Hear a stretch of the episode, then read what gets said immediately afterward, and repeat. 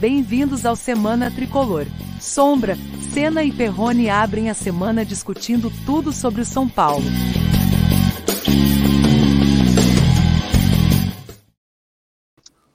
Olá, sejam bem-vindos ao, ao, nosso canal Semana Tricolor. Estamos aqui ao vivo, como sempre, Daniel Perrone, Ricardo Senna e hoje um convidado muito especial, Márcio Espímpulo, 40 anos de rádio. É uma figura pré-histórica do rádio brasileiro. Hoje o nosso convidado, Márcio Espímpulo. Seja bem-vindo, Espímpulo. Boa noite. Boa noite, Sombra, Ricardo Perrone. É um prazer estar com vocês aqui. Vamos falar muito das coisas do São Paulo, das coisas do nosso futebol. Pessoas que eu admiro, pessoas do mais alto gabarito, né? São profissionais que realmente servem de espelho para todos que estão começando na carreira. Eu falo isso para a molecada, cito sempre alguns nomes e vocês estão sempre dentre esses nomes. É um prazer estar com vocês. Vamos rolar essa resenha gostosa. Vai ser legal, vai ser bacana. Daniel Perrone, boa noite. E aí, Dani? Boa noite, Sombra. Boa noite, Sena. Boa noite, Márcio. Prazer estar aqui com você, né? A gente que prazer também é segue você aí é, na comunicação, é um dinossauro como nós, né?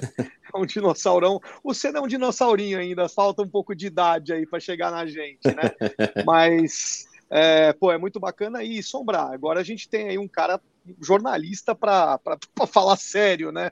A claro. gente fala, fala, fala aqui, mas quem vai chancelar a coisa hoje aqui é o Márcio, né, Márcio? É um prazer, Perrone, estar com vocês. Imagina, vocês falam. Tem que ter bom humor em tudo, ainda mais quando a gente fala de futebol, né? Se você levar o futebol muito a sério, parece que ele perde um pouco a graça, né? Então tem que levar nessa linha que vocês fazem e fazem muito bem. É um prazer também estar com você, Perrone. É isso aí. Também com a gente o Ricardo Sena. Sena, boa noite. Sena, tudo bem, ô Sena? Boa noite, tudo bom? Sobrevivemos a última quinta-feira e domingo também, né? Tá, tá todo mundo vivo aí. Então, um abraço aí para todo mundo que está assistindo. Não deixem, não deixem de deixar o seu like, participar do chat aí. A gente vai ter bastante assunto hoje aí e com um convidado especial aí para enriquecer mais aí a nossa discussão também. É isso aí. Então, olha, deixem o seu like, inscrevam-se no canal. O canal está começando, mas estamos trazendo aí grandes notícias, grandes temas para debate toda segunda-feira, né? Por isso se chama Semana Tricolor. E por que não também ilustres convidados? Ô, Espímpolo, ficou de bom tamanho esse empate do São Paulo no Morumbi, Espímpolo? Sombra, eu costumo dizer que quando você joga em casa, você tem que ganhar, né? Você tem que ganhar os jogos, não tem jeito. Ainda mais um campeonato pro São Paulo, que não é um campeonato de campeão, de ser o primeiro colocado no Campeonato Brasileiro. E esses pontos que ele deixou contra o Fluminense podem fazer falta. Podem fazer falta sim, você não tem a dúvida. Ah, mas estava tudo remendado tal. Aí eu até concordo que o resultado de empate é, o São Paulo tem que até achar que foi bom sim, porque o São Paulo estava tudo remendado, perdeu o Jandrei, perdeu o Léo, né? E o São Paulo não tem um elenco qualificado como esses ponteiros do campeonato. Eu não acho que esses que digam que o Fluminense tem mais time que o São Paulo tecnicamente, eu não concordo. Eu não concordo que a gente vai bater naquela tecla de novo, Sombra, Perrone, Ricardo, de que eh, Fluminense, Grêmio, esses times pegam muito refúgio que não dão certo nos outros times, né? Então não entra na minha cabeça que o Fluminense tenha mais time de 1 a 11 que o São Paulo Futebol Clube, mas pelos desfalques e pelos remendos que o Rogério Ceni teve que fazer, o empate não foi ruim não, o empate foi bom. É, eu tenho, eu penso que os dois estão times assim do mesmo patamar, assim. Talvez o Fluminense talvez um pouquinho mais veloz, umas peças um pouco mais velozes, né? Não sei. Mas eu acho que são times do mesmo patamar. O que, que você pensa, Senna? É, assim, o São Paulo foi bem arrebentado para esse jogo, né? E durante o jogo foi se arrebentando, né? Mais uma vez aí o fantasma das lesões aí apareceu, né? A gente teve o Jandrei, ainda que mais leve, né? Não deu para ele continuar, o Léo depois. E, e, o time teve terminou o jogo com sete jogadores da base, né? No, no time titular ali. É, foi uma situação que, assim, dentro do cenário que a gente viu no jogo, não foi uma tragédia um empate, né? É, a gente correu riscos sérios ali de perder esse jogo ontem, e o São Paulo ainda conseguiu ali aquela virada e tal, na né? empolgação poderia até ter feito mais, mas no fim das contas ali, claro que para a tabela, né, e para o torcedor é frustrante, né? Você olha ali, o São Paulo já caiu para nono, É, jogar em casa e não ganhar é sempre muito ruim, né? Como disse o Espímpolo. E ainda mais que o São Paulo vacilou em alguns outros jogos, né? No passado aí. Então, dentro dos males, o menor. Pelo menos a gente não perdeu, conseguiu trazer o empate. E agora é tentar aí um milagre, né? Que eu acho que vai ser bem difícil contra o Inter fora, ainda desfalcado. E essa maratona que tem aí pela frente, né? Ontem, assim, acho que valeu uma coisa só que eu acho que valeu muito, que, claro, não torcendo por contusão de jeito nenhum, mas faz um tempo que eu sinto que o Léo tá muito mais inseguro que o normal na zaga. E eu acho que com o Luizão ali, talvez, embora ele seja jovem, talvez dê uma firmada melhor ali na zaga, não sei. E aí, Perrone, você tem o mesmo pensamento, cara? Então, cara, eu escrevi no blog uma coisa que eu é, há um tempo eu já tenho falado isso no blog, que o São Paulo não disputa o Campeonato Brasileiro, ele resiste ao Campeonato Brasileiro. Porque é muito difícil um elenco como o São Paulo, com uma situação de três campeonatos, é, e as lesões que inevitavelmente iriam acontecer, tá? É, aconteceram até um pouco depois do, ano, do que o ano passado. É, o São Paulo não tem como escolher. Eu, eu dou um exemplo prático nisso para vocês. É, sempre há um trabalho de scout, tá? Sempre é, antes dos jogos. Então, o que, que acontece? A equipe de análise e desempenho do CT da Barra Funda, ela analisa o, o adversário antes, né? Todas a, toda a característica do adversário, ela entrega isso para a comissão técnica, para o Rogério pensar o time de acordo com as características do, do adversário. O próprio Rogério, no pós-jogo no, no pós ontem, ele confessou que atualmente, né, com o número de lesões e com a limitação, a, a, a, o curto elenco que nós temos, sem Marquinhos etc., né, sem o sem o Thales, o Thales entrou ontem, mas é, sem vários jogadores, o, o, próprio Rogério, ele falou que ele não tem é, conseguido é, é, é montar a equipe de acordo com o adversário, e sim de acordo com o que ele tem. E isso, para quem é, estuda e entende um pouco do universo de scout para os campeonatos, para a temporada, isso é muito grave para um clube grande como São Paulo. Então, é, é, um time muito, é um elenco muito resistente. A gente não pode, eu, eu particularmente, no jogo de ontem, eu não consigo reclamar do gol que o Patrick perdeu e do gol que o Luciano perdeu, porque os dois fizeram é, os gols né, do empate do São Paulo. E, e, e, a equipe como um todo, apesar dela ter jogado é, um pouco espremida, é característica do Diniz, né, espremer as equipes. É, o, o, Diniz, no segundo tempo, que foi o, o, o momento que o Diniz esteve mais para cima do, do, do, São Paulo, foi aquela pressão que a gente já conhece de Diniz São Paulo. Foi uma pressão sem chute a gol o, que aconteceu? O gol do. O único. O, tento mesmo que foi para o gol, que foi a bola do Manuel na segunda etapa, e as tentativas de falta uh, próximas à grande área. Você não vê uma tentativa de gol no, no, no, jogo passado, principalmente no segundo tempo, que o Diniz, Diniz não, né? O time do Diniz ficou em cima do nosso. Então, isso foi um, um mérito do São Paulo, mas muito mais pela resistência da equipe do que pela, pela é, proposição. Eu concordo com, com o Márcio que, pô, jogo em casa tem que ganhar o Campeonato Brasileiro, mas eu não vejo o São Paulo é, candidato a sequer o G4, que deveria ser candidato. Pela, pela, pelo planejamento, a gente ainda não tem esse, esse elenco, essa, essa é, diversidade de opções que muitas, muito torcedor acha que a gente tem. Não tem, e muita gente ainda está no estaleiro, fica complicado. É isso aí, tá a opinião aí do Perrone. Lembrando que daqui a pouquinho o Espímpulo vai contar quem é o patrocinador barra investidor que está chegando no São Paulo, hein? O Espímpulo vai contar quem é, quanto vai ganhar o Galopo, que dia ele chega, que horas ele assina o contrato e ele que vai buscar no aeroporto, é isso, Espimpo? E os números da cena também. É.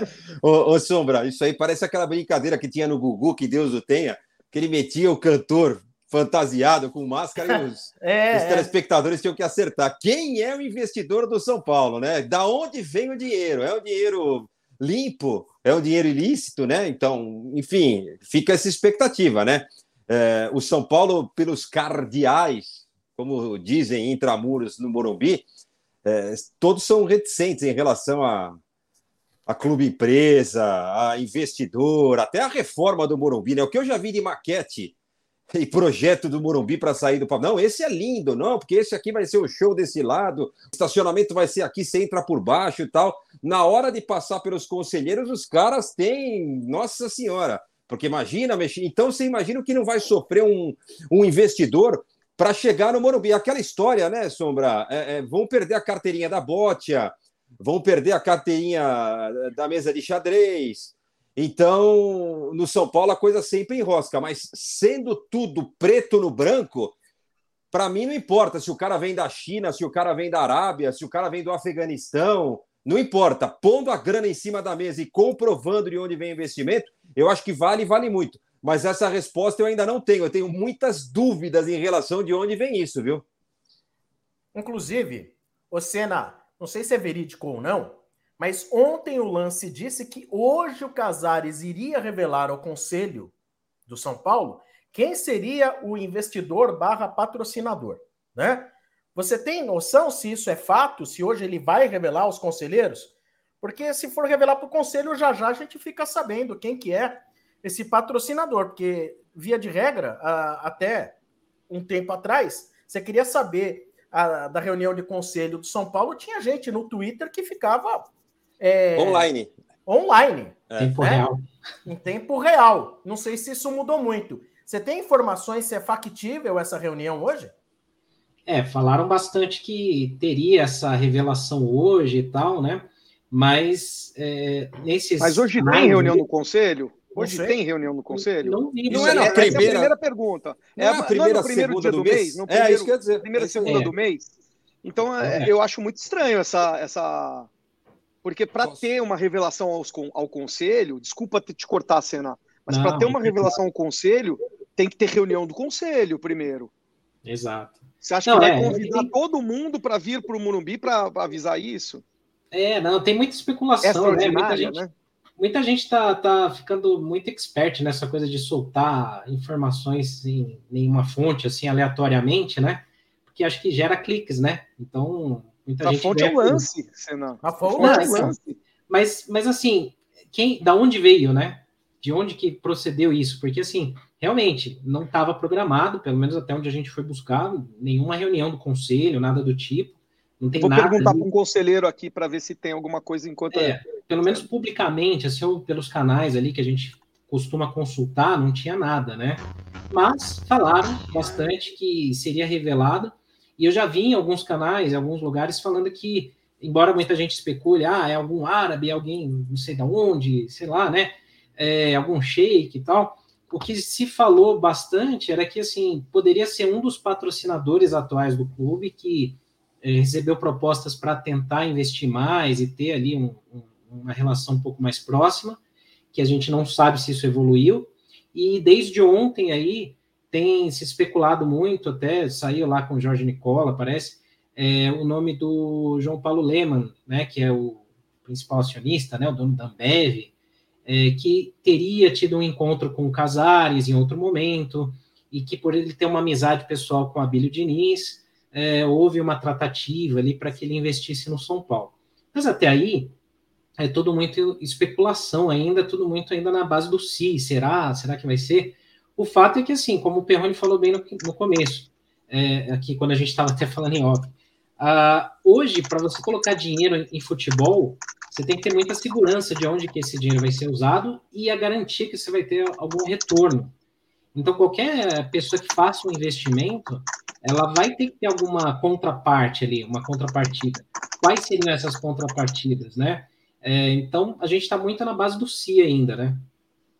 Bom, quando se fala em patrocínio ou investidor, uma coisa é fato, tem que ter uma contrapartida.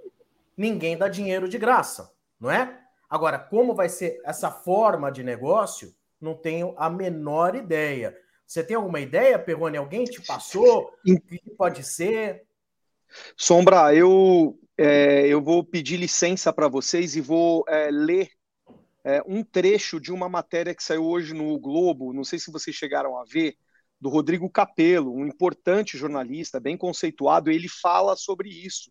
É muito interessante. Eu vou ler para vocês para a gente debater, porque realmente é um, um, pedaço muito importante e fala sobre esse tal suposto é, investidor. O, o, o nome da matéria é Narrativas de Falso Juízo. Futebol tem um vocabulário repleto de clichês. Se um atacante não, que não fazia gols há muito tempo balança a rede, a imprensa escreve, ele desencantou. A expressão nunca me agradou muito, porque não parece bom que alguém perca o encanto, mas me, mas me satisfiz com a explicação de que, nesse caso, a acepção do termo está mais para feitiço, como se o jogador tivesse sido amaldiçoado por uma bruxa. Foi o gol que o libertou do encanto, ele desencantou. Essas expressões passam de jornalista para jornalista sem que se reflita muito sobre seus significados. E elas não existem é, só no âmbito do campo da bola. À medida em que se fala mais sobre o negócio do futebol, surgem clichês relacionados à administração. A diferença é que, bem, quem fala em desencantos e petardos só gostaria de ser um pouquinho Nelson Rodrigues.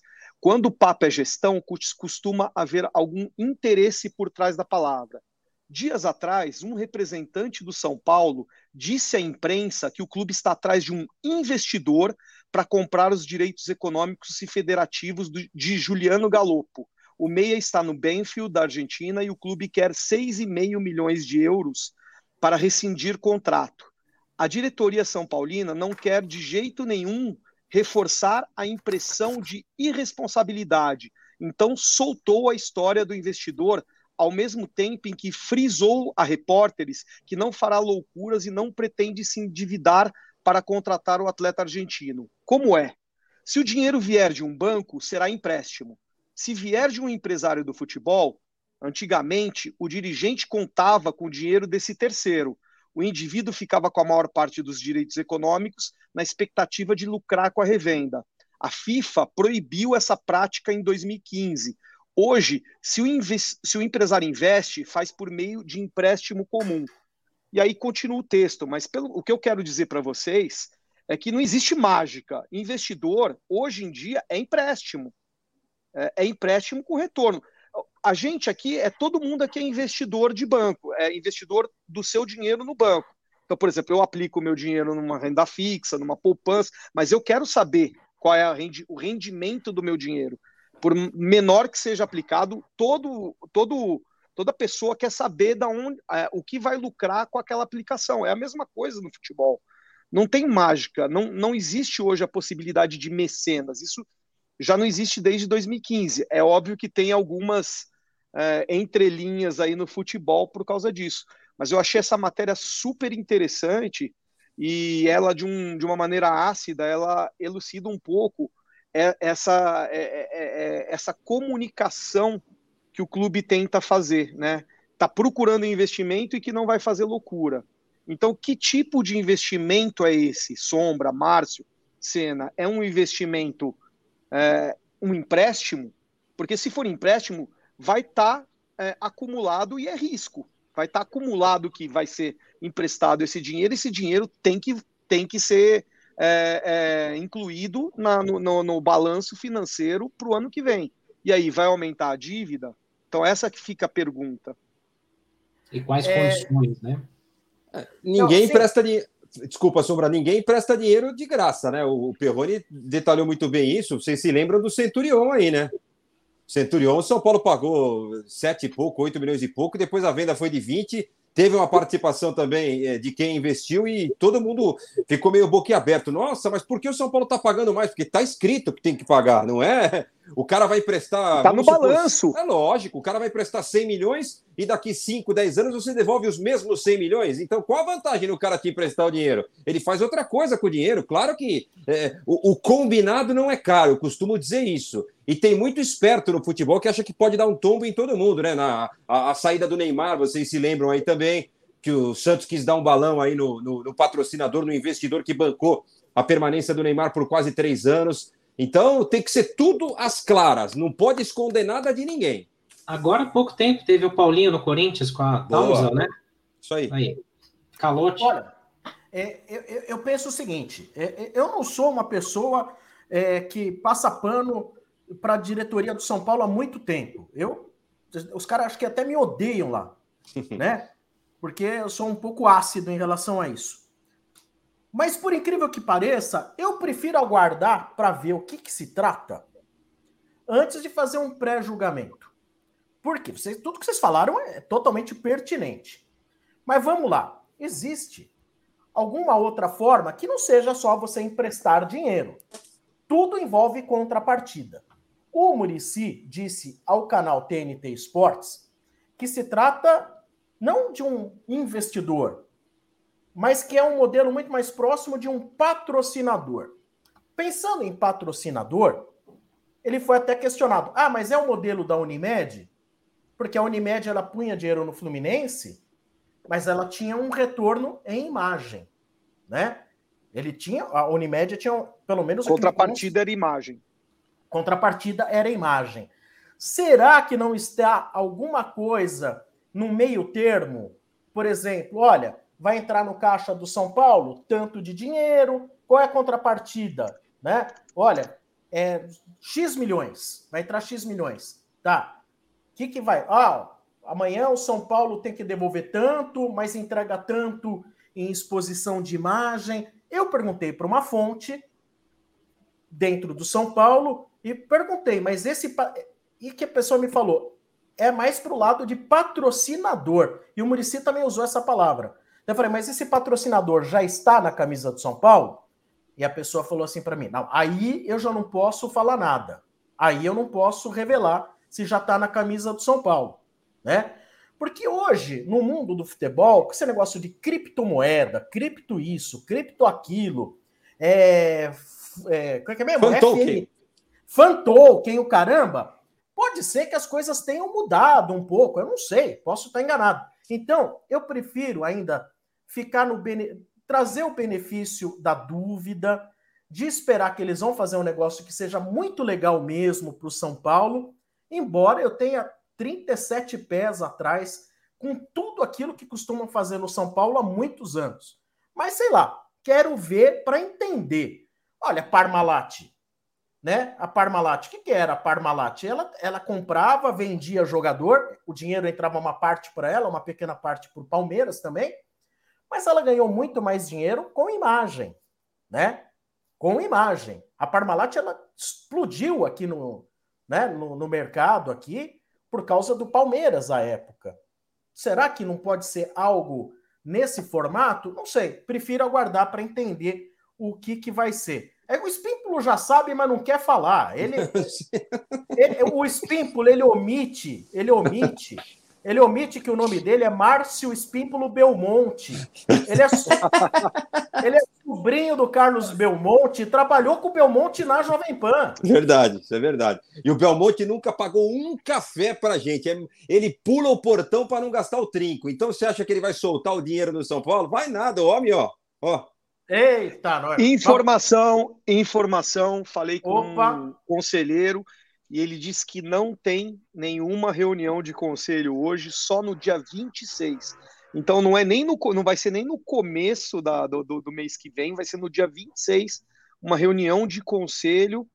Então hoje não, não vai ter nada em relação a investidor ou patrocinador, bem, bem falou Sombra, porque pode ser esse modelo, se bem que eu também tenho o pé atrás, porque o, o, o maior jogador para patrocínio foi o Daniel Alves e não aconteceu nada. Então, por que, que com o Galopo talvez aconteça? Vamos esperar o modelo, mas com o Daniel Alves, que era o, o maior garoto propaganda para esse tipo de patrocínio, se bem que era outra gestão também, não vamos misturar as gestões, né? Mas o fato é que com o Daniel Alves no São Paulo não houve retorno algum. Aliás, houve só dividendo, né? Dívida. Só para não, fala aí, Spímpolo, depois eu Não, não, o, o, o, o Perrone falou da, da gestão anterior. É, isso também tem que ser levado em consideração, porque o, o Júlio Casares é um homem, um executivo importantíssimo aí na, na Record, né? Já foi do marketing de São Paulo, ele sabe bem como, como funciona isso, né? É, ele sabe muito bem. Agora, acho que o, o tiro no pé seria, vai, dar a base na mão de alguém, é como a gente escuta muito zum, zum, zum por aí, né? Ah, vai fatiar esse, vai virar aquele e tal. Aí pode ocorrer o que aconteceu no Corinthians recentemente, vocês se lembram, né? é, não era um patrocinador, mas era um patrocinador intramuros, né? Porque Carlos Leite, Juliano Bertolucci emprestavam o dinheiro, mas viraram dono de toda a molecada que estava subindo. E aí, isso foi passando, passando, ano vai, ano vem, ano vai, ano vem. O Corinthians ficou com 5% de jogador que valia 15 milhões. Aí qual a vantagem? Eu não vejo vantagem nenhuma. Mas para quem está chegando com a bala, é, é mais fácil também negociar que, com quem está com o Pires na mão, que é o caso do São Paulo, né? O São Paulo deve, deve muito. Então, do outro lado da mesa, a pessoa abusa um pouco disso, ela pode também abrir o olho para tirar vantagem, né? Enfim. Mas o São Paulo não tem bobinho, não. Todo mundo que está na gestão do São Paulo é, é são pessoas do mais alto escalão para ver o que é bom para o clube, né? Exatamente. não está nem na nossa pauta, mas eu queria fazer uma pergunta para o Espímpulo. É assim, Espímpulo, você vê maneira do São Paulo sair dessa dessa fossa econômica sem haver uma injeção de dinheiro muito grande? Sombra, acho que não, porque se ele não, não, não precisar de, um, de, uma, de uma injeção de ânimo, ele vai ter que vender todo mundo. Né? Ele vai ter que vender todo mundo. É, todo São ano. Todo ano, exatamente. Né? Todo ano. O, o São Paulo, ele, para começar a sair do buraco que ele se enfiou, todo mundo passa por uma fase. Palmeiras passou por uma fase, o Corinthians passou por uma fase, o Flamengo passou por uma fase, o Atlético Mineiro passou por uma fase. E acredito que o São Paulo também vai sair disso. Mas os outros precisaram. O Corinthians foi do Ronaldo, o Palmeiras foi um investidor, o Flamengo, a gestão primeiro foi pagar as dívidas, colocar a casa em ordem. As dívidas lá internas, né? Não que deve lá que essa dívida é impagável, né? Para aí foi, foi colocando a casa em ordem. O São Paulo também precisa fazer isso. Mas, antes de mais nada, Sombra, Perrone e Ricardo, o São Paulo precisa sair do chinelo, do salto alto que ele tem. Porque, ó, é, é eu falo isso para meus amigos, ó, você passou perto do CT da Barra Funda, passou perto do Morumbi, se precisar de conexão da internet, é só você colocar soberano, maior do mundo, a moeda cai em pé, somos os melhores, que pega uma senha vai entrar. Então, esse narizinho empinado, não adianta ficar batendo no peito, não, que fomos os pioneiros quando fizemos o CT. Os anos passaram, não é mais. Entendeu? Não é mais. Hoje tem três, quatro, cinco clubes à frente, e muito à frente no São Paulo. Você vai no CT do Atlético Paranaense, é fantástico. O do Atlético Mineiro, idem. O Corinthians investe todo ano. O Palmeiras é uma coisa astronômica aqui perto. Então, é, o São Paulo tem que baixar um pouquinho a bola e falar: paramos no tempo. Precisamos reconquistar o espaço. Não vai ser fácil. É, falta autocrítica. Oh. Há muito tempo. Falta muita autocrítica e capacidade. Vocês concordam com o que o Espímpulo está falando aí? É, é Nesse muito, gancho, nariz, muito até... nariz empinado, não é não? É, eu, eu queria até aproveitar, não, não querendo expor a pessoa aqui, não é nem, não é nem isso não, mas é só para usar como exemplo mesmo. Tem um colega Se for eu, eu vou brigar com você, hein? Se é, não, for eu. eu sei a sua opinião, sua posição, não vou nem expor você. não, mas assim, tem um amigo aqui no chat que ele coloca aqui exatamente um pouco disso. Ele fala que dane-se de onde vem o dinheiro, é, eu quero títulos, não quero saber de conta, porque ninguém questiona o Atlético, o Palmeiras e tal. Mas, na verdade, Douglas, é, assim, me permita responder, vai comentar. É que é o seguinte: não é que a gente não questiona o dinheiro que vem do Atlético, do Palmeiras, não é isso. É que aqui a gente está falando do São Paulo. E a gente se preocupa sim. Porque a gente precisa saber quais são os termos, quais são as condições. Ou você ficaria feliz de ganhar, de repente, um brasileiro no ano que vem, em troca do São Paulo, de repente, sei lá, vender a base para alguém, como disse o Spimpo não seria uma troca justa, não seria nada legal, né? É a grande fonte de receita, talvez, do São Paulo, né? De repente, vender o Morumbi para ganhar uma Libertadores. Não, você não pode perder patrimônio. Então, assim, a gente precisa saber de onde que vem, como que vem, né? É, quais são as condições, se essa bucha vai ficar para uma outra gestão. São Paulo hoje já deve 700, 800 milhões de reais, o que se diz. Tem gente que diz que é maior que isso. E, se você for avaliar o, o, o, valor do Morumbi, talvez ele já não seja eh, compatível a esse valor de dívida. Então, a gente não pode deixar simplesmente a coisa agravar porque os outros fazem. A gente não é todo mundo, já dizia a nossa mãe, né? Então, a gente precisa saber sim, e o nosso papel, como a gente não é conselheiro, a gente não é sócio, é cobrar, é tentar entender o que está acontecendo, né? que eu acho que é o que a gente faz aqui também, né? Sombra, Perrone e Espímpulo. Ô, Perrone, para fechar esse assunto aí, Perrone, qual a sua opinião? Ah, cara, eu, eu concordo com, com a história de você não se desfazer do CT. tá? Do CT da Barra Funda, tá como da Barra Funda não, desculpa, de Cotia, como estão especulando por aí, tá? Espero que se há algum acordo é, com, com, algum clube, com alguma instituição internacional, né? É, que seja algo bem às claras. O, o, o, o falou uma coisa que para mim é o, é o mantra de tudo. Tudo tem que ser às claras. Tudo tem que estar tá preto no branco, no papel e que se não for totalmente transparente, porque contrato não pode ser transparente, senão não era não era contrato, mas que seja é, tudo é, divulgado é, nos devidos é, canais e, nas devida, e no devido tempo, né? É, não pode ficar no escuro. E tem uma máxima, né? Falam que o, o, o, CT da Barra Funda é a nossa Crefisa. E olha, para falar a verdade, é, é quase isso. CT de Cotia, é, a gente sobre... A CT de Cotia, desculpa, é a nossa Crefisa. Porque o que o CT de Cotia nos salva é, é impressionante, porque se não é todos os jogadores é, que saem lá que jogam na equipe, é boa parte deles nesses últimos cinco anos aí.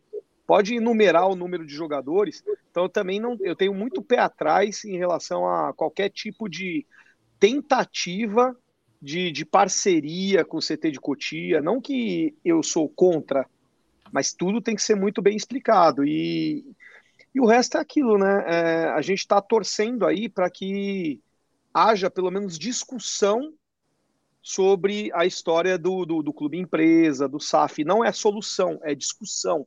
A gente é, entrar na, numa discussão sobre o clube poder virar empresa, porque, segundo algumas teorias, uma delas é do Amir Somoji, que já foi nosso convidado, todos os clubes, inevitavelmente, no futuro, serão, ou a grande maioria, Resta saber se o São Paulo vai ser o último. E aí pode ser que perca bastante tempo aí. Tem que entrar em discussão, pelo menos. O Espímpolo é a favor de, de clubes virarem sociedade anônima do futebol, Espímpolo? Sim, sou. Acho que é a melhor forma, desde que, Sombra, você vá atrás aí do. Quem é o CEO da Coca-Cola? Quem é o CEO da da Audi, quem é o CEO da BMW. Vamos fazer, então vamos atrás do CEO, vamos atrás do diretor de marketing, vamos atrás do diretor não sei da onde. Não querer só a SAF para te tirar a corda do pescoço, e aí você vai querer ficar distribuindo as carteirinhas que eu falei há pouco, porque no São Paulo, aliás, não é só no São Paulo, em todo clube que não se tornou ainda empresa, é, é uma briga por causa de carteirinha, né? Porque aí você leva parente, você leva filho, você leva amante, você leva todo é mundo. mini por, é um mini é, poder dentro do clube. É, exatamente. É tratamento, tapete vermelho, né? Chegou falando de tal, mas o que, que ele é? Ah, ele é o diretor da bote. Com todo respeito, meu pai joga bote, eu acho muito legal. Eu não sei jogar, mas eu acho muito legal as pessoas mais contemporâneas que jogam. Mas, pô, pro futebol isso não tem nada a ver. E as pessoas têm que entender também que o que faz um clube. Claro, ele tem que ter quadra de basquete, tem que ter piscina, tá? mas é o futebol, né? É, é o futebol. Os caras vão no Morumbi tomar sol, tá, mas qual que é o assunto na rodinha debaixo do guarda-sol lá, assombrar? É a bola. É, é o bola. futebol. É lógico, entendeu? Então tem Há assim. controvérsias, assim. hein? Ah, é, São Perrone? Paulo Futebol Clube tem alguns grupos lá que falam de outras coisas. Não de falam de outras coisas, né? É, então. Mas os melhores têm que estar tá encabeçando os departamentos, né? Você tem que ter as pessoas corretas para fazer isso. E se essa pessoa pisar na bola, ela vai ser responsabilizada. É o que não ocorre hoje. O presidente antecipa a receita, na pandemia não paga salário, e aí esses meses vem para quem está no futuro. Isso é a bola de neve que não tem conserto, não há remédio contra isso. Tem que sim responsabilizar as pessoas que fazem lambança e que não sabem gerir o dinheiro. Certamente. Você que está assistindo aí o Semana Tricolor, não esqueça de deixar o seu like, ative o sininho, inscreva-se no canal. Uh, vamos falar agora de jogadores, né? Marcos Guilherme, então, ele foi apresentado hoje e parece que ele até falou que ele tinha opções melhores no, uh, financeiramente falando no exterior, mas ele preferiu o São Paulo. Ele reduziu o salário para ficar no São Paulo. E vocês, o que vocês acharam desse reforço do Marcos Guilherme? Diga aí, Senna. Bom, pelo status né, atual, pela, pelo elenco que a gente tem hoje, acaba sendo uma boa opção, porque a gente não tem ninguém né, com, com, com essa funcionalidade ali, né? Para ponta, de velocidade e tal. Claro que assim, não é o primeiro nome da lista que talvez todo torcedor quisesse, né? Mas dentro das condições, infelizmente, assim, a gente não tem como exigir muito mais. Então, tomara que venha bem, né? É, deve até ir para o jogo na, na, no meio de semana aí contra o Inter, né? Pelo menos relacionado, o Rogério já deu a entender que vai, né? Relacioná-lo. E vamos ver, tomara. A gente precisa de algumas variações táticas também, né? Ontem o Rogério na coletiva até falou muito disso, porque perguntaram muito qual que é o diferencial para você escalar tanto o Igor Gomes, por exemplo, né? E ele comentou muito sobre isso, falando: se eu tivesse o Marcos Guilherme, talvez eu não escalasse o Igor hoje, né? Então, ele poder trabalhar um pouco essa variação tática, esquema de jogo e tal, vai ser interessante. Vamos ver, tomara que dê certo aí, né? Pegando o gancho do, do Senna, desculpa, Márcio, que é o nosso convidado, já já fala sobre o Marcos Guilherme. Eu comentei hoje no blog, eu tinha comentado antes, quando, quando o São Paulo contratou lá atrás o Marcos Guilherme, eu tinha falado que, resumindo o que o Senna falou, que é, era o que dava no momento, o Marcos Guilherme, né? É um jogador que, que, que, que era o que tinha para hoje, né, no São Paulo.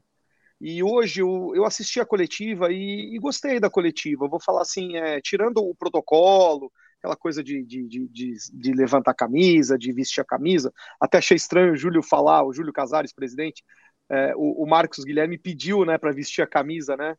É, e o Júlio falou: não é usual, mas pode fazer. Como não usual? Todo jogador Sempre veste a camisa foi, é. É, é. Mas tudo bem, tirando esses detalhes, uma coisa que eu gostei bastante, é, fora também a, a a gente vê que o jogador está contente vindo para o São Paulo, a gente vê que o jogador é torcedor, entendeu? Então isso, isso também é um fator a mais importante, tá? Porque um jogador engajado com, e compromissado com, com o elenco. Eu lembro muito do, do, do tal do, do, daquele aquele tal lateral do Boca, lembra que veio para cá e que não jogou nada e que veio só para tirar o dinheiro do São Paulo, sabe? Um, um, exemplo que nem, nem é tão um exemplo, mas por exemplo, eu vejo muito jogador é, não rendendo e em vários clubes e não estando nem aí, né? Então, pelo menos compromisso, acho que o, Mar o Marcos Guilherme vai ter. Mas o que eu achei mais interessante, pegando o gancho do Senna, é que o Marcos Guilherme falou que no Santos, apesar dele ter tido uma, uma trajetória muito discreta, né? O, Sombra até pode falar, né? É, é discreta até demais no Santos. O Marcos Guilherme contou na coletiva que ele aprendeu a ser polivalente, ele aprendeu a jogar em algumas posições. Então ele pode jogar, segundo ele, ele pode jogar tanto como um segundo atacante, que é, o, é a função principal dele, como ele pode jogar como ala também, ele num 3-5-2, e também pode jogar na função do Igor Gomes, que é como o Rogério falou, ele pode jogar com um meia mais espetado no lado direito, assim, é... ou até mesmo no lado esquerdo, porque o, o Marcos Guilherme, eu lembro que ele trocava de, de posição, pelo menos no, no, no ataque né, no ataque ele, ele invertia a posição muito, ainda no São Paulo. Então eu acho que ele pode jogar aí é, como é, segundo atacante pelo lado esquerdo ou pelo lado direito, dependendo da circunstância do jogo. Também como um ala no 3-5-2, pode nos ajudar bastante. E também como na posição, por exemplo, que o Igor Gomes atuou é, a partida desse domingo contra o Fluminense. O, o, se a gente perguntar para Paola Oliveira, Ó, pode escolher qualquer um dos quatro aqui, ó. Ela vai falar, não tem outro. É o que tem para hoje. É, não é tem, tem outro, só tem esses, né? É, é, o Marcos Guilherme. É o Marcos Guilherme. Vai fazer, vai fazer mal para alguém? Não. Vai fazer bem também não. Mas não tem dinheiro. Né? Não tem Alô, grana. Paulo Oliveira, eu sou polivalente, hein? Ó, eu sou mais jovem daqui segundo Perrone, então. Você entendeu? Então é, é mais ou menos essa a, a comparação. Marcos Guilherme já passou pelo São Paulo. Que grande jogo vocês lembram do Marcos Guilherme? Eh, teve o São ah, Paulo e Flamengo. Botafogo na estreia. É, então, contra o Botafogo teve... lá, fez dois teve... gols. Então fez dois gols. Teve o São Paulo e Flamengo também, que ele foi bem no Pacaembu, que o Hernanes deitou e rolou lá. Lembra daquele jogo? Ele também jogou bem. Mas no Internacional, nada. No Santos, nada. Então, nada. sabe, é para o torcedor falar, pô, chegou o Marcos Guilherme, um cara para jogar pelas beiradas, é o cara de velocidade. O Alisson também não era esse cara quando o São Paulo contratou. Ah, mais ou menos. Aliás, cadê o Alisson, né? Então, só machuca, não se recupera nunca. Então, acho que o Marcos Guilherme vem para, vai, ser o, um descanso para quem tiver mais esgotado, porque achar que ele vai resolver os problemas do São Paulo não me convence, não. O Marcos Guilherme vai ser o dedicado, ele vai é. ser o dedicado. Que o Igor Gomes. O Igor Gomes também. É, o Igor Gomes é um operário, ele é dedicado. Ontem na coletiva o Rogério deixou bem claro isso, né? É, são jogadores que fazem uma função tática importante, de recomposição, etc. e tal. Marcos Guilherme, é isso que vocês estão falando aí. Você tem, sabe quando você tem o Big Brother? O cara não vai ganhar o Big Brother, mas ele é o cara que lava a louça, ele é o cara que faz a comida, todo mundo come, alguém se destaca no reality, mas ele é o cara que tá lá limpando a casa, tá lavando a louça. Não pega ninguém, né? Não pega ninguém, não pega ninguém. É isso aí, cara. É isso aí. Planta, né? É. Mas você acha que o Rogério ele queria o, o Marcos Guilherme? O Rogério está nessa condição, ele pega o que tem. Eu acho que ele é. aceita o Marcos Guilherme, não ele que aceita. É, é para quem para quem para quem estava especulando o Douglas Costa, o Soteudo, até mesmo o Ferreirinha.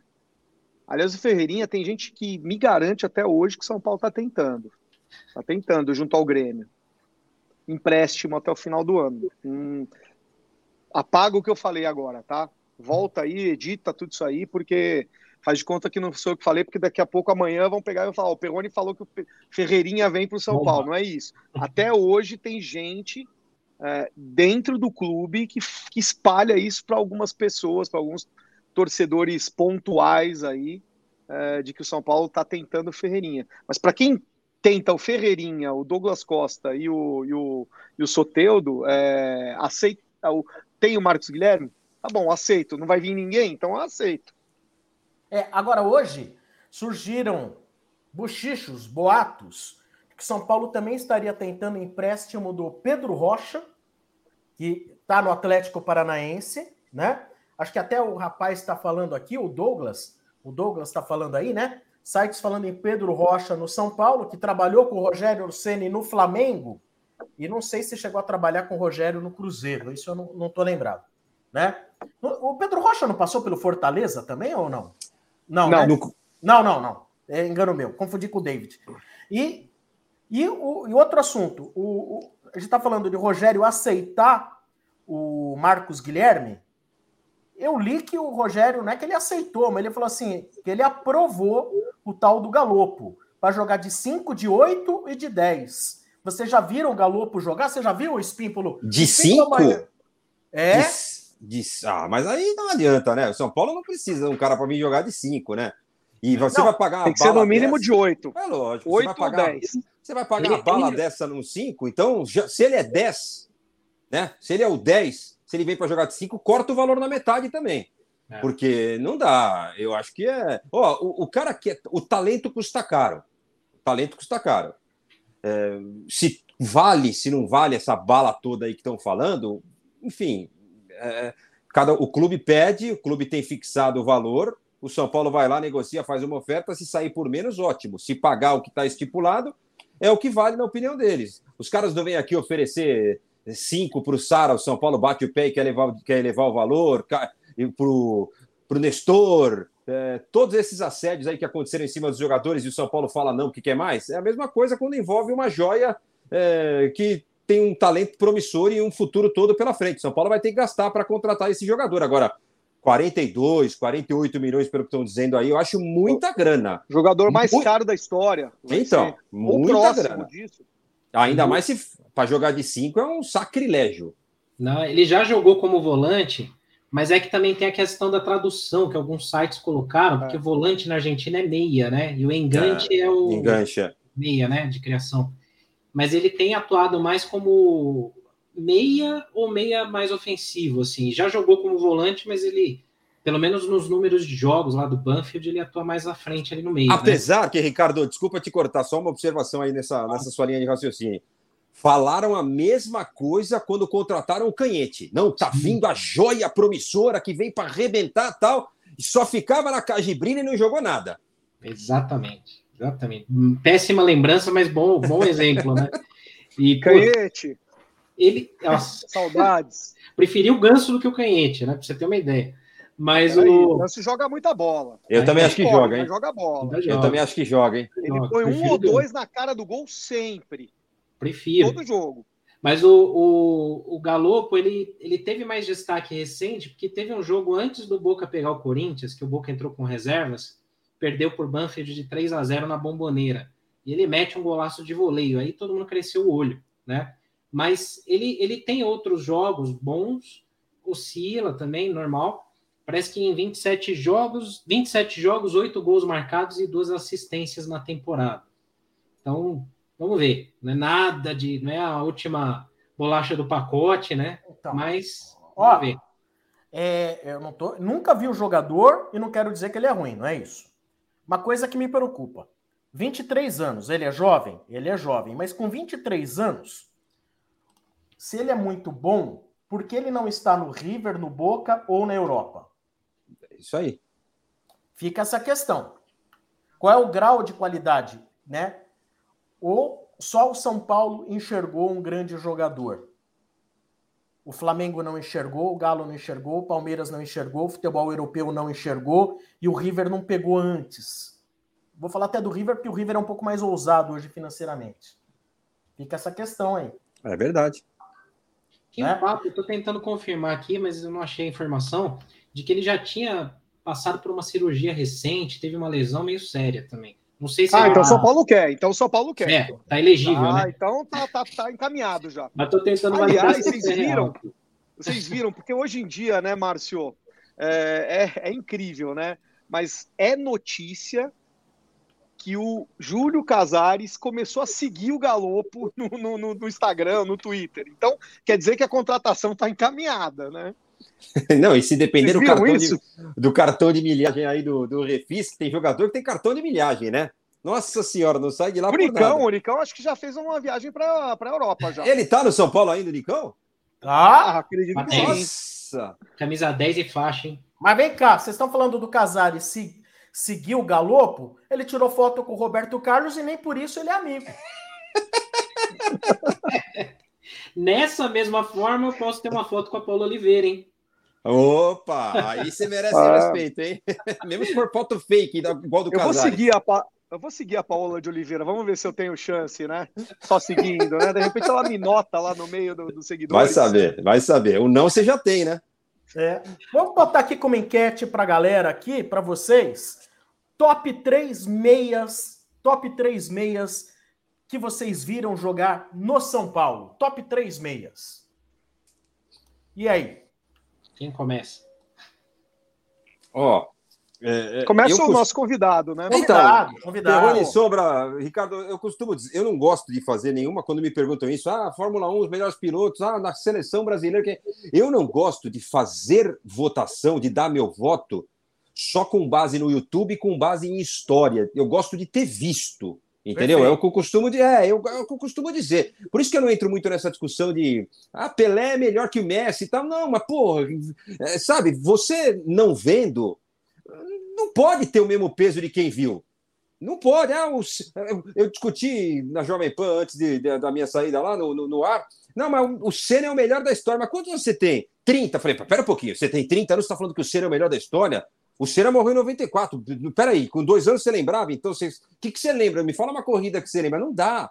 E as pessoas têm que respeitar. Se o cara falar que o Schumacher é melhor que o Senna, ou que o Hamilton é melhor que o Schumacher, sabe? É gosto, é de quem viu, cara. Então, é, não pode ser goela abaixo. Então, eu vou fazer de quem eu vi. Respeitando a história, claro, São Paulo teve monstros, né? Nossa Senhora. Até vou falar no Shinon, que é o melhor meia. Ó, que eu vi, que eu gostava de ver. Shailon. Olha, não dá, né? Sérgio Mota. Saudade. Sérgio Mota. Ó, é... Pita. É... Deixa eu ver mais. Raí. Raí. Falta um, né? São três. Três. É... Ah, o cara foi melhor do mundo, eu não posso deixar fora, né, o Kaká? Verdade, verdade. Um bom voto, um belo voto, né? É, eu costumo dizer época, que esse, eu costumo dizer que esse top 3 aí também é muito pessoal de cada um aqui de nós, né? Não claro. tem certo ou errado, né, para a galera que está nos, nos assistindo e também pode colocar, coloquem aí, né? Botaram aqui Canhete, Guizal e Maxwell. é, cada um tem a sua opinião e eu acho que isso é o legal do futebol. Cada um tem a sua visão. Claro. Concordo com o Márcio, assim, eu não vou colocar, por exemplo, Pedro Rocha, porque eu não vi. Mas é, o meu então. pai, meu pai me garantia que era o melhor meia que ele tinha visto jogar junto com, a, com o Pelé e outros. Ele comparava o, o Pedro Rocha na época do, do, do, do, do Pelé, né? Então, mas, Perrone, mas a gente teve, não pode.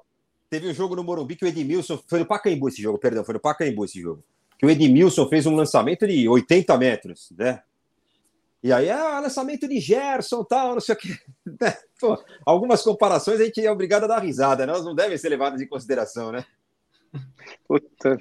É verdade. O Gerson é outro que meu pai é, falava exatamente, muito e que a gente claro. não viu. Monstro. Sastre. Monstro, Sastre, exatamente. No caso do Pedro Rocha, é bom que se diga, o próprio Pelé, se eu não me engano, diz que foi o melhor jogador que ele viu jogar. É. Né? Então, pô, a opinião do Pelé não, tudo bem, mas. Se bem que a opinião do Pelé no futebol não é tão. Né? Mas não, essa eu concordo. Mas o Pedro concordo. Rocha foi gigante. Então, Mesmo sem ter visto. Pedro Senna, Rocha, eu concordo com o Pelé. Ô, Senna, dá os seus três aí, Senna. Ó, dos que eu vi, né? Raí, é. né? É. Meu maior ídolo no São Paulo, Raí. Putz. É, eu vi muito pouco, vi o finzinho ali, mas lembro assim do Pita um pouco. Então coloco o Pita. E o outro que muita gente pegou raiva, é, acho que injustamente, e que eu criticava muito e me queimou a língua completamente foi o Danilo. Danilo jogou, assim, ganhou tudo no São Paulo, ganhou tudo no Corinthians. É, claro, a gente teve Kaká, teve né, outros tal. Leonardo jogou muita bola também, de meia até. Mas o Danilo, eu acho que ele representou uma era ali também muito importante para o São Paulo. Né? Então seria Raí, Pita e Danilo para mim. E você, Perrone? Então, é, falar do Raí, acho que é no São Paulo, de meia é carne de vaca, né? Então eu vou tirar o Raí, apesar de também ser o meu maior ídolo, mas eu vou, vou tirar ele. Já dois falaram do Raí, então eu, eu vou tirar o Raí. Eu vou falar de um que foi o primeiro meia que eu vi jogar, quando eu entrei lá com. Quando eu lembro de estar no Morumbi, com 8, 10 anos de idade, e foi o Renato Pé Murcho. Eu achava ele um craque mas um craque. É, um jogador pensador, né? O Sombra deve, deve concordar comigo é da, da, mais ou menos dessa época, talvez o, o Márcio também. O Renato era um jogador fora de série para o São Paulo. Aliás, aquele time todo do início dos anos 80 era maravilhoso. Né? Então eu vou colocar o, Renato. né? O jeito do Kaká jogar com o do Renato, né? Isso, é. O, não, ele era. É, então era, era muito semelhante mesmo aquilo, né? E o pé murcho veio porque ele, ele não chutava direito. Se o Renato Pé Murcho Mas jogasse isso, hoje. Isso é uma lenda, hein? Isso é, é então, lenda, eu, hein? eu ia falar, se o Renato, se o Renato tivesse hoje, mas, mas acontecia, né? É, é, era, era a lenda que, que, que, se falavam que o Renato tinha um chute fraco, por isso que o, o, o apelido dele era pé murcho. Se o Renato jogasse hoje, talvez seria um, um fenômeno do futebol. Né? A gente não pode também comparar as épocas, mas é, para mim, na minha, na minha infância, foi um, um jogador que me marcou muito, Renato.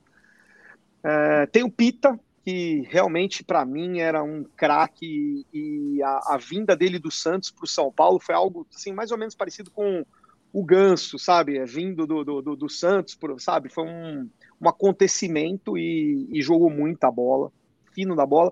E vou falar de um jogador que ele era segundo volante, mas ele atuava nos anos 2000 praticamente como um meia, um organizador de jogada. Vou lembrar do Wagner.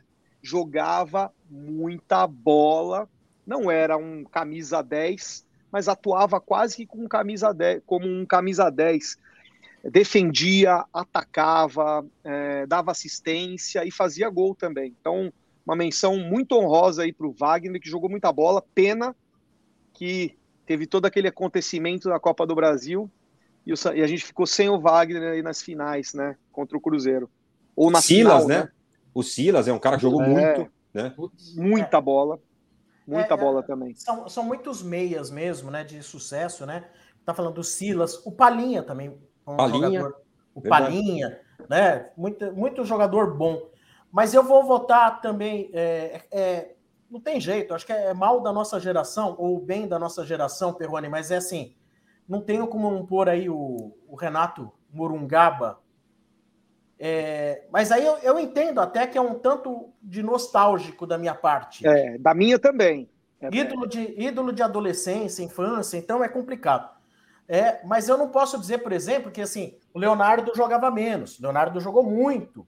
Ou né? o Danilo. O Danilo. O não, Danilo. Danilo eu não é? ponho no mesmo. Eu acho que ele é muito vencedor, mas eu não ponho no mesmo patamar de bola. Tecnicamente, não, porque o Leonardo era craque, né? Craque. O Palinha, para mim, era craque. É, o Danilo, eu acho que era um jogador efetivo, mas não acho que ele era um craque. Ele é um bom jogador e efetivo. Mas a minha trinca aí é Pita, Raí e Renato Morungaba.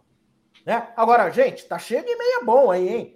Nova geração, ele é Hernanes, jogou na meia também de São Paulo. Né? Lucas. O Lucas é, é um bom meia. Um pouco, é. Meia atacante, mas é um meia. É. Mas Se voltar fico... para o São Paulo, vai ser camisa 10 fácil. E vai com 35 anos. Lembrar aqui do Ailton Lira. Não, mas o Ailton Lira não foi bem no São Paulo. Isso eu lembro. Foi época tempo, que eu, né? Eu acompanhava o São Paulo com consciência, eu já tinha 10 anos de idade, então, assim, não foi sucesso no São Paulo Ailton Lira. A estreia, assim, minha estreia como é, público em estádio teve Ailton Lira em campo. Teve, o meio de campo de São Paulo era Almir, é, Almir, é, Teodoro e Ailton Lira, se eu não me engano. Ó, me deram uma cornetada aqui, o Douglas Carhot Wagner jogou um ano só no São Paulo e não lembraram do Palinha. Calma, lembramos não, do Palinha, sim. Para mim, o Palinha era mais um, um, quase um falso centroavante, né? Do que, do que um meia clássico, meia que organizava a jogada.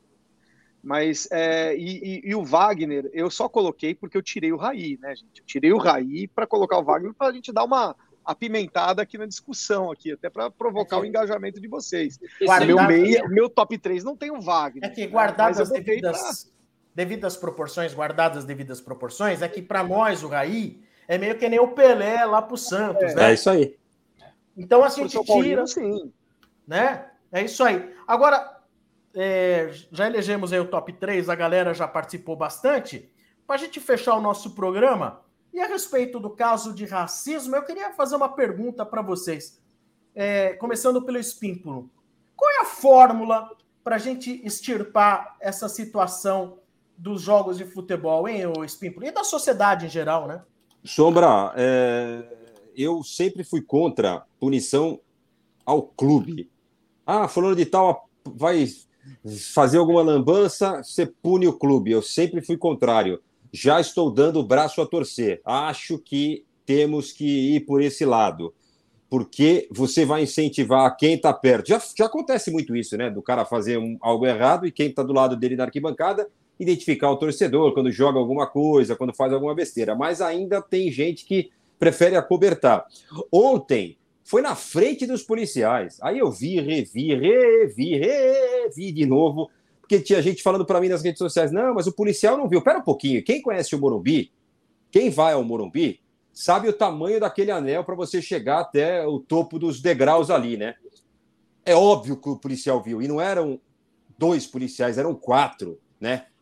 E um chega ainda a dar meio que um empurrãozinho para o cara entrar lá no, no, na parte das cadeiras, que ele está no degrau, só na área de passagem. Então não tem como ele não ver.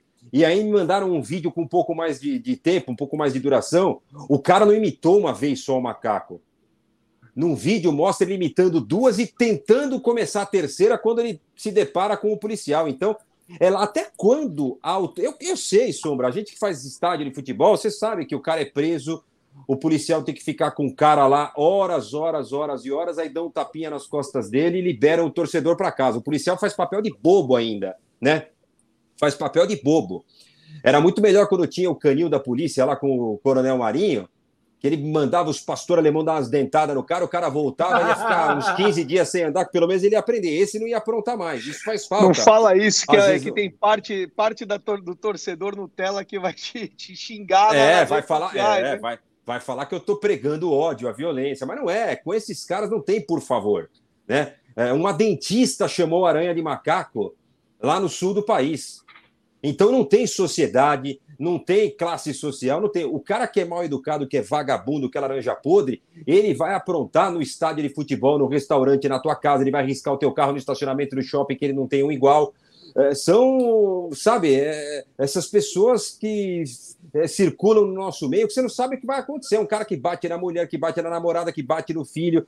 Então é duro, cara. Então agora eu dei o braço a torcer. Punindo o clube, você força os outros a identificar o cara você faz o cara pelo menos pensar: peraí, meu clube vai ser punido, vai perder ponto, vai jogar em outro lugar, vai acontecer isso, assim, assado. E se acontecesse ontem já isso? Ah, o São Paulo vai ser punido porque o cara imitou o um macaco na arquibancada. Ok. O São Paulo é que vai processar o cara depois, cara.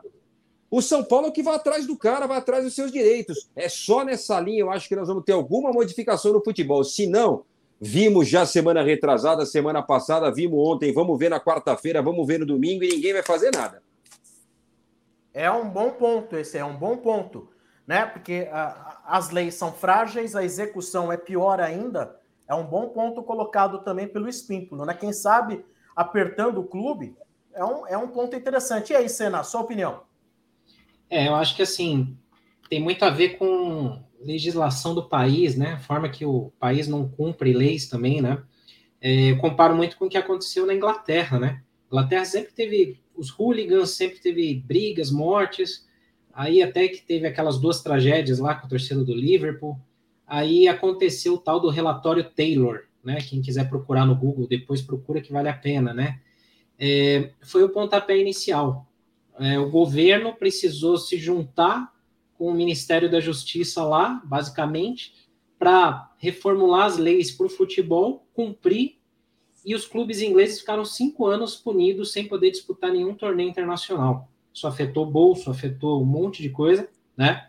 E aí, daí que se originou a Premier League depois, né? Que foi possível. Hoje você não tem alambrado nos estádios lá. Eu acho que aqui a discussão ela é muito longa, né? Porque você vê na nossa sociedade mesmo, o cara faz um crime aí, não acontece nada, amanhã tá na rua. O outro lá bateu na, na chefe lá, foi solto, só foi preso porque teve pressão da mídia, né? Então é complicado. Eu acho que assim é, tem que ter punição. Racismo você não pode ter conversa. Quem é racista não, não tem que estar na sociedade, tem que ser banido da sociedade, né?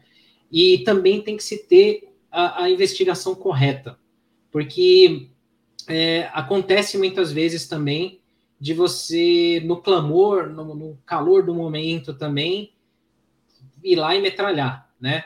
Então eu acho que assim, a, comprovado, né, os, casos de racismo, como foi lá Boca e Corinthians, como tem acontecido em vários jogos aí de Libertadores, tem que ter punição sem conversa para servir de exemplo. Se isso não acontecer e não tiver um, um efeito que doa no torcedor também, e aí eu sou um pouco a favor também do que o Spímpolo falou, que eu não, eu não concordava com a história de punir clubes. Mas eu acho que em caso de reincidência, de, em alguns cenários, eu acho que tem que começar a acontecer. Só contar um caso rápido. Eu lembro alguns anos atrás, numa Libertadores, quando é, é, impediram os sinalizadores, aqueles de fumaça, né? Que a gente não, não podia mais levar para o estádio. Eu lembro que eu estava no, no, Morumbi, na época era aquela pizzaria lá do, do Copa, né? Que tinha lá no, no estádio. Tava lá com uma galera, lá, todo mundo lá, preparando para entrar num jogo de Libertadores importante e tinha um cidadão lá, é, influente aí de internet e tal, colocando um monte de sinalizador no, na sola do tênis. E aí o pessoal começou a repreender, falou, cara, é proibido, você vai ferrar o São Paulo, vai perder mando. Ah, não interessa, somos a resistência. Olha a cabeça de um, de um infeliz desse, ele não tá nem aí pro clube, ele não tá nem aí. Ele quer ser o diferentão, ele quer ser o fora da lei. Então, esse tipo de cara, a própria torcida também tem que começar a olhar e coibir. Se um cara do meu lado estiver fazendo um, um, ato racista, cara, meu time vai ser punido, eu tenho que coibir também, sabe? Não com violência, tá? Não é isso. Não é incentivar a violência. Mas eu acho que tem que ter, tem que existir o medo da punição para esses caras. Senão, vai ficar tudo na mesma. E esse caso, né? O caso dessa, é, desse último domingo, é, ele teve repercussão, né, gente? É, a gente não pode deixar de ver que um dos, um dos acusados ele foi para a polícia para explicar a versão dele, né? Eu, sinceramente, eu não vi essa versão dele ainda, né? E, e, um outro, teve até um torcedor do Fluminense que, que, teve um vídeo, né? O Arquibancada Tricolor ele repercutiu isso. Então, assim, a gente tem que ter certeza da comprovação. Não estou falando que, que é e nem que não é. Estou falando que é, é, preciso ter certeza da comprovação dos fatos. Acho que, é, no mínimo, esses dois aí foram muito levianos. Eles foram muito burros de fazer isso. E um detalhe tá, do, do, do, da, do, do episódio é que ele aconteceu é, com a torcida da arquibancada vermelha, né? Tava comentando nos bastidores aqui, né, com, com o Sombra e com o Senna. É, é, Para quem não mora em São Paulo e é São Paulino, a arquibancada vermelha é uma arquibancada que ela só abre quando, quando acaba a, a, laranja, a azul e a amarela. E eles abrem a vermelha, que é caso de, de, de, de lotação, né? E eu, que eu me lembre, isso é um, um, um, fato meu, não sei se é um fato real, mas que eu me lembre foi a primeira primeiro caso que eu vi no São Paulo, no, no estádio do Morumbi, de racismo de torcedores vindo, supostos racismo, vindo do, do, dos torcedores do São Paulo. Né? E, e, e juntando é, esse fato com a arquibancada vermelha, é, ainda bem que veio lá um torcedor se explicar, é, até quero ver a explicação dele um pouco mais tarde, né? É, mas assim é muito difícil de identificar, né? Porque não são torcedores que são é, habituês do Morumbi, os da, os da vermelha. Geralmente não são. São os torcedores que pegam as últimas. É, as os últimos, é, as últimas cadeiras, vamos dizer assim, né? Não são os sócios torcedores que compram primeiro e compram, que enchem a laranja, amarela e azul, sobra para vermelha. Nesse caso, um é, foi, foi para a polícia e o outro teve esse caso que ele foi. Ele explicou que ele estava com alguém, que era alguém que ele conhecia. Não, eu não, sinceramente, eu não vi direito ainda né, o caso. Mas sabe o que, que vai acontecer, gente? Sabe o que vai acontecer? Vão botar aquele tapume de, de, de metal que tem entre a organizada e a, e a, e a torcida rival, vão botar do outro lado lá porque não vão resolver nada, vão remediar o negócio, vão botar um band-aid na situação. Porque botando aquele tapume lá, ninguém vê ninguém e, e fica por aí mesmo, é, sem mais sem mais é, sem mais é, emergência, assim, sem mais complicação é por... pro próprio clube. É o português Pode ter certeza que, que vão botar. É o português que troca o sofá porque a mulher traiu em cima do sofá, é isso? Vocês não acham que vai acontecer isso? Que vão botar um, um tapume é, das duas torcidas de São Paulo com a, com a, com a rival, porque aí ninguém, ninguém vê ninguém e acabou o problema. Né? Sendo que o problema tá aí, né? Tá aí o problema é, latino-americano, né? De, de racismo. Eu sou, né? eu sou da opinião de Espímpolo. Tem que jogar lá na cadeia e jogar a chave fora. É. Mas, sim, é isso, Espímpolo? Sim. Lógico. Mas na, na, mas na prática, na prática, vocês acham que vai acontecer isso? Não, não vai, não vai porque nós moramos em terra de ninguém, né? Sim. Agora, vamos nós lá tacar a pedra num banco na Paulista, é. É, sapatear em cima de viatura, porque é fácil, né? Prender o Sombra, levar o Perrone, o Senna, me levar. Aí é fácil, né? Porque a gente é educadinho, você não vai aprontar nada. Agora, pegar a torcida uniformizada. E no caso de ontem nem era torcedor uniformizado ali, desses que estão em grupos tal. Foi um cabeça de bagre mesmo, um Zé Ruela que fez isso, né? Mas. Foi vermelha. É, então, mas tem que ser uma punição exemplar. O cara ficar sem ir pro estádio. O São Paulo não tem o vídeo do cara, a imagem do cara, não tá o rosto do cara no vídeo para todo mundo ver. Então, bota lá, esse cara não entra mais aqui por um ano, dois anos, sei lá qual um período aí adequado. Aqui você não entra mais, cara. Até você. Pô, se o cara vem na minha casa e passar cocô de nariz na cama, é, fizer xixi fora, não levo mais ele para minha casa, não convido mais. O São Paulo tem que fazer a mesma coisa. Não entra, esse cara até aprender não entra. Vai ser igual a quinta série, ajoelhar no milho. Bota aquele cartaz do Velho Oeste. É, wanted, é. Wanted. É, é isso aí. Wanted. Quem é essa pessoa? Tá certo. Muito bom. Spímpolo, foi um prazer receber você. Prazer é meu. Adorei. Nessa edição aqui do Semana Tricolor. Muito obrigado pela sua participação. Adorei, Sombra. Foi um prazer bater esse papo com vocês. Vamos armar outras vezes. Um abraço, Perrone. Um abraço, Já estou falando para você, para você ser fixo aqui no programa, hein? ah, legal. Aqui, que, bom, que bom que o pessoal gostou. o que salário do pessoal... Espímpolo é muito grande, gente. A gente não consegue pagar o Espímpolo. Tem investidor. Né? Ta talento é, é grana, gente. Não dá. Mas talento vocês têm de sobra. Para com isso, pô. Vocês são referências e com certeza a torcida do São Paulo acompanha vocês e não perde um bate-papo. Foi um prazer estar aqui com vocês. Até a próxima. Sombra, Cena e Perrone. Um abração, boa noite. Obrigado, obrigado. Galera, Cena, Perrone, é isso aí. Vocês querem deixar mais algum recado? Só um abraço rápido aqui pro Lailton, da Use 360, nosso apoiador aí também. Está sempre apoiando as ações aqui do Semana Tricolor. Então, se acesse lá o Use 360 no Instagram, Twitter, ou use360.com.br no site para você personalizar seus presentes ou alguma ação que você queira fazer aí. E também a gente acompanhar aí as notícias da semana que vem aí para esse jogo de, de, meio de semana contra o Inter, que seja o que Deus quiser, né? Vamos ver. É, o, o, o, louco lá da arquibancada tricolor já deu o prognóstico ou não? Ainda não. São Paulo, lá no amanhã, amanhã sai os palpites. É o nosso Chico Lang, o Espímpolo. Ele, Nossa, ele mete um 7 a 0 Vai falar que vai ser 7 a 0 Sempre assim, ele, eles lá tá tudo 1 a 1 1 a 0 2 a 1 Aí tem um louco lá, 4 a 1 pro São Paulo contra o Galo no Mineirão. Sabe? Sempre tem um cara lá.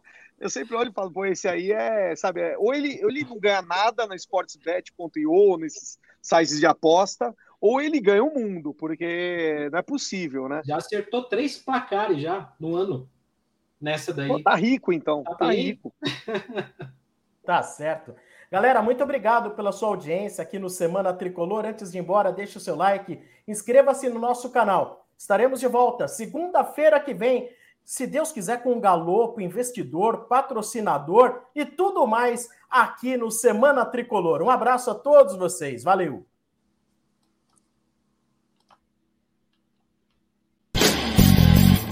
Bem-vindos ao Semana Tricolor. Sombra, Senna e Perrone abrem a semana discutindo tudo sobre o São Paulo.